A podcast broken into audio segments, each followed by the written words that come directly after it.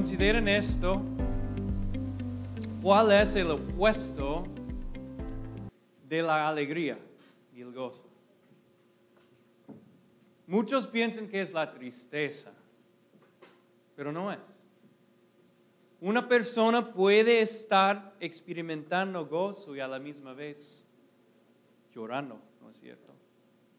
Entonces el opuesto, el opuesto de gozo y alegría es un corazón pesado. Eso es lo que vamos a hablar hoy. Cómo Dios nos da un corazón liviano en vez de un corazón pesado. Vamos a leer la palabra de Dios para hoy. Se encuentra en Isaías, Isaías 9, en la página 10.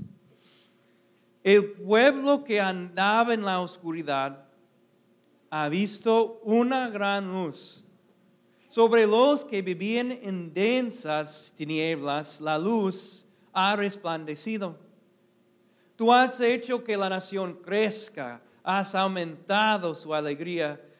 Se alegran ellos en tu presencia, como cuando recogen la cosecha, como cuando reparten el botín. Ciertamente tú has quebrado, como en la derrota de Madián, el yugo que los oprimía, la barra que pesaba sobre sus hombros, el bastón de mando que los subyugaba, todas las botas de guerreras que resonaron en la batalla y toda la ropa teñida en sangre serán arrojadas al fuego, serán consumidas por las llamas. ¿Por qué? Nos ha nacido un niño. Se nos ha concedido un hijo la soberanía reposará sobre sus hombros. Se les darán estos nombres. Consejero admirable, Dios fuerte, Padre eterno, príncipe de paz. Se extenderán su soberanía y su paz y no tendrán fin gobernará sobre el trono de David y sobre su reino para establecerlo y sostenerlo con justicia y con rectitud desde ahora y para siempre. Esto lo llevará a cabo el celo del Señor Todopoderoso. Esta es la palabra de Dios. Ustedes tal vez viviendo en este país saben la versión de la alegría según Ferel. Él tiene un corazón, una canción que se llama Happy. Y hace tres años, en 2014, esa canción, pero subió hasta la colina de la montaña de popularidad aquí en Estados Unidos. Él contó, I'm happy.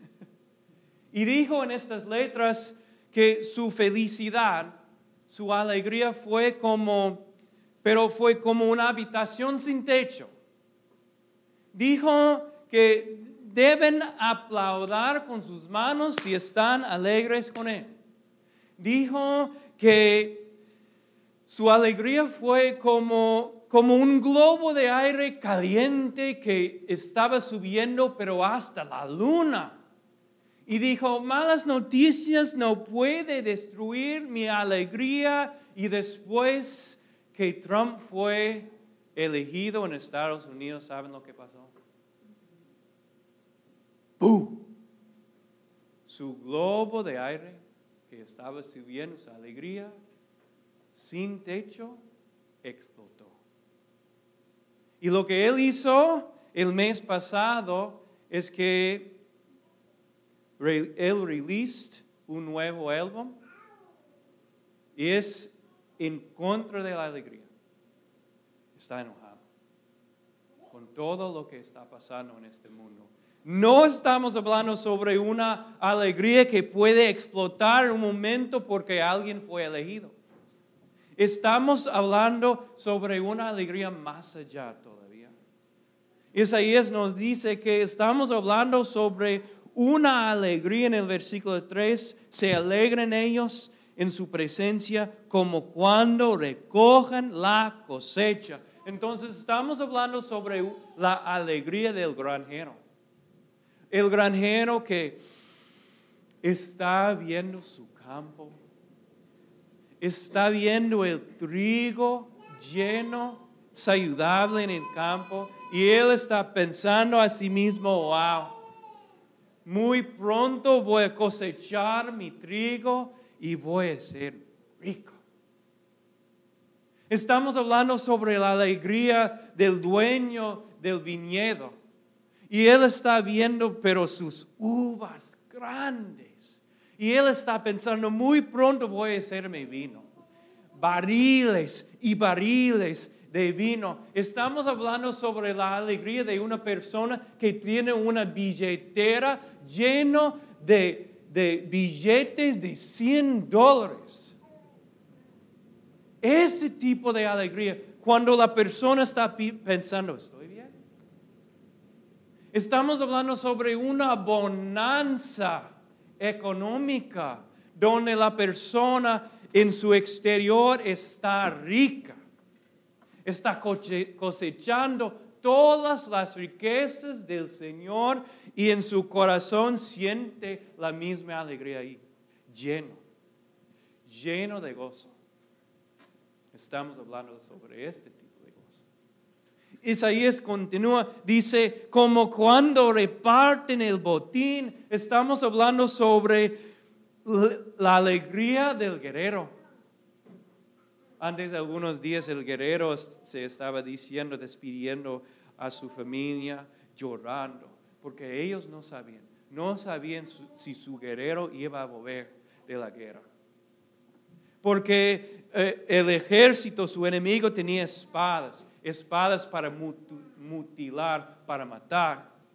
Estamos hablando sobre la alegría de ese guerrero cuando el guerrero ha vencido a su enemigo y ahora su, su preocupación más grande es cómo vamos a repartir el botín. Estamos hablando sobre una alegría más allá. Isaías continúa, ciertamente tú has quebrado como la derrota de Madian. Estamos hablando sobre ese tipo de alegría, sobre ese tipo de gozo. Isaías nos dice, cuando año tras año el pueblo de Dios tenía una yuga sobre sus hombros. Y los marianitas, cada año cuando ellos vieron su granito, se decía, vamos a recoger la cosecha de Israel. Entonces ellos invadieron el pueblo de Dios cada año hasta que no había comida para ellos. Hasta que violaron a sus mujeres. Y el pueblo de Dios estaba viviendo en cuevas. Y el mismo estaba, pasando en esa época de Gadián. Los marianitas otra vez tenían su ejército ahí en la frontera del pueblo de Dios. Otra vez, ciento mil, veinte soldados. ¿Y saben cuántos soldados el pueblo de Dios tenía? Solamente 32 mil. Solamente. No tenía chance para ganar, pero para el Señor fue demasiados soldados para el pueblo de Dios. Entonces Gadián dijo, no, váyanse a la casa 20 mil. Y quedaron 10 mil soldados, pero para el Señor todavía estaba demasiado. Entonces el Señor despidió casi todo hasta que quedaron 300 soldados solamente. 300 soldados contra el 120 mil soldados de Marián. Entonces, en la noche, estos 300 soldados rompieron sus jaras y se confundieron los enemigos de Israel y el Señor ganó una victoria con 300 soldados contra 120 mil soldados. Y esto es lo que pasó.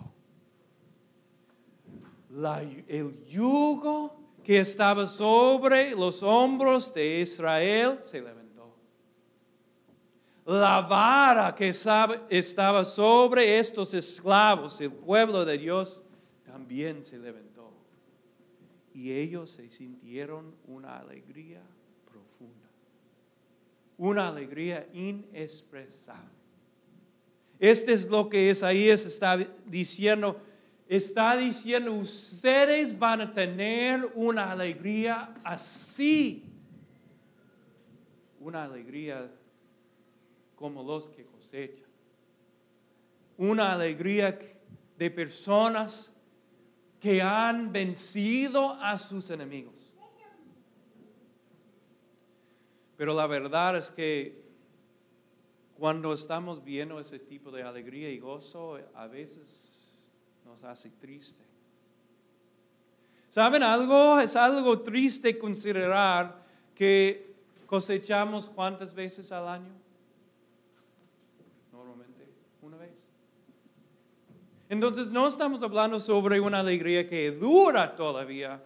¿Y saben cuántos años había pasado desde la victoria de Gadián contra los marianitas? 500 años.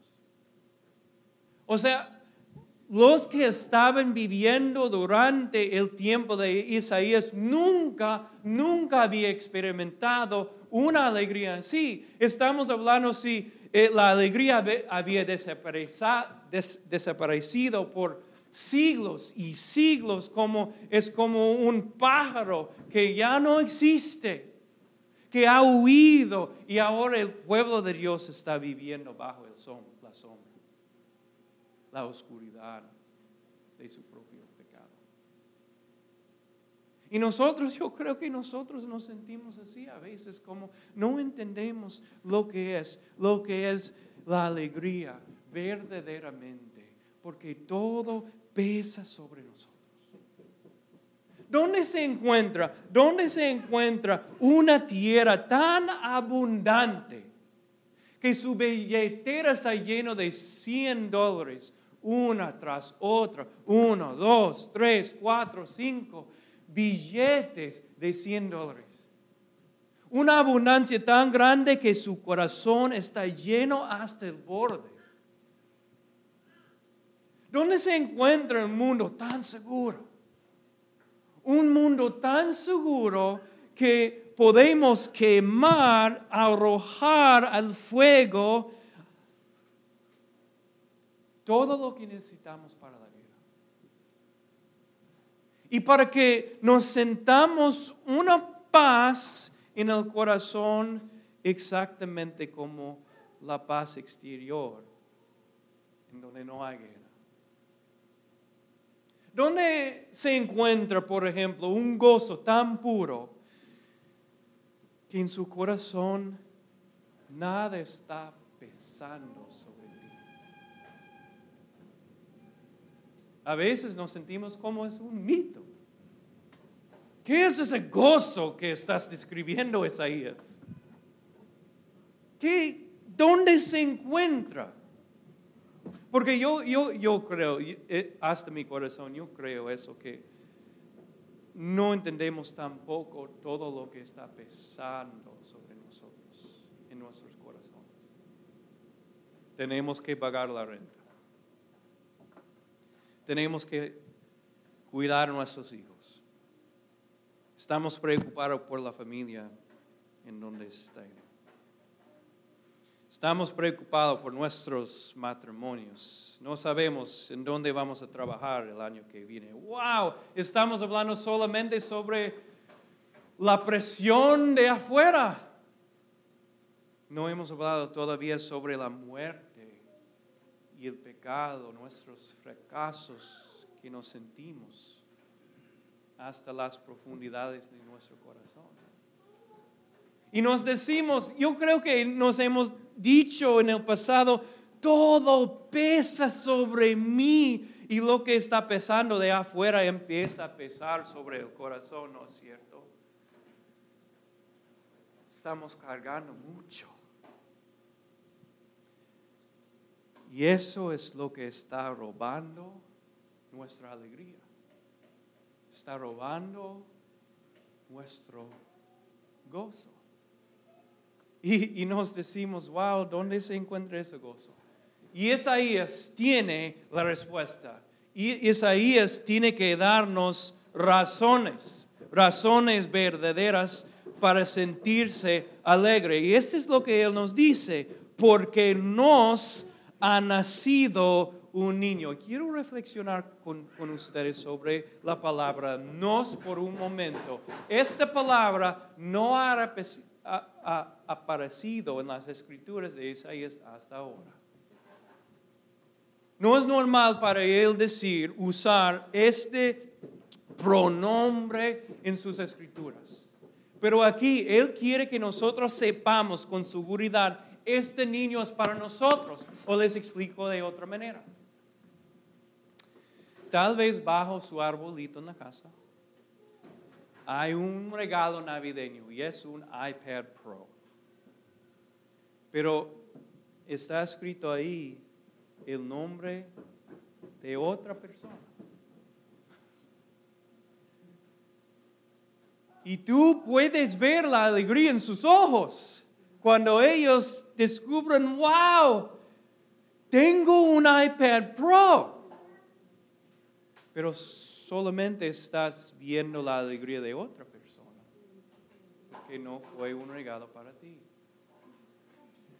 Isaías quiere que nosotros sepamos con certeza que este es un regalo navideño para nosotros. Entonces Él nos dice, porque nos ha nacido un niño, se nos, se nos ha concedido un hijo. Entonces cuando sepamos, cuando sabemos, este niño, este niño es para mí, empezamos a ver nuestra esperanza. Es muy raro, ¿verdad?, que Isaías decidió, voy a hablar sobre un infante, un, un bebé. Pero a veces necesitamos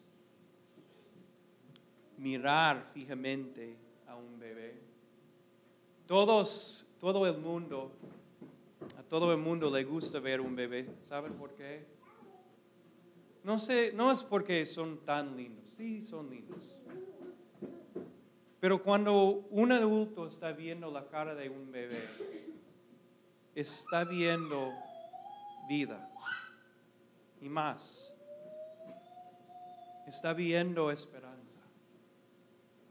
Que esta vida va a ser algo el mundo va a mejorar.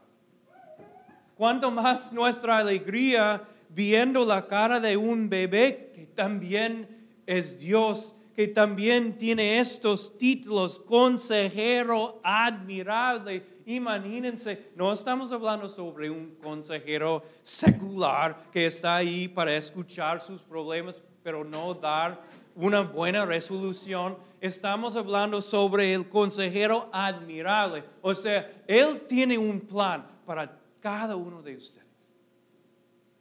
Y este consejero admirable es Dios fuerte. O sea, este niño lleno de confianza que tiene un plan para tu vida es tan poderoso que va a llevarlo a cabo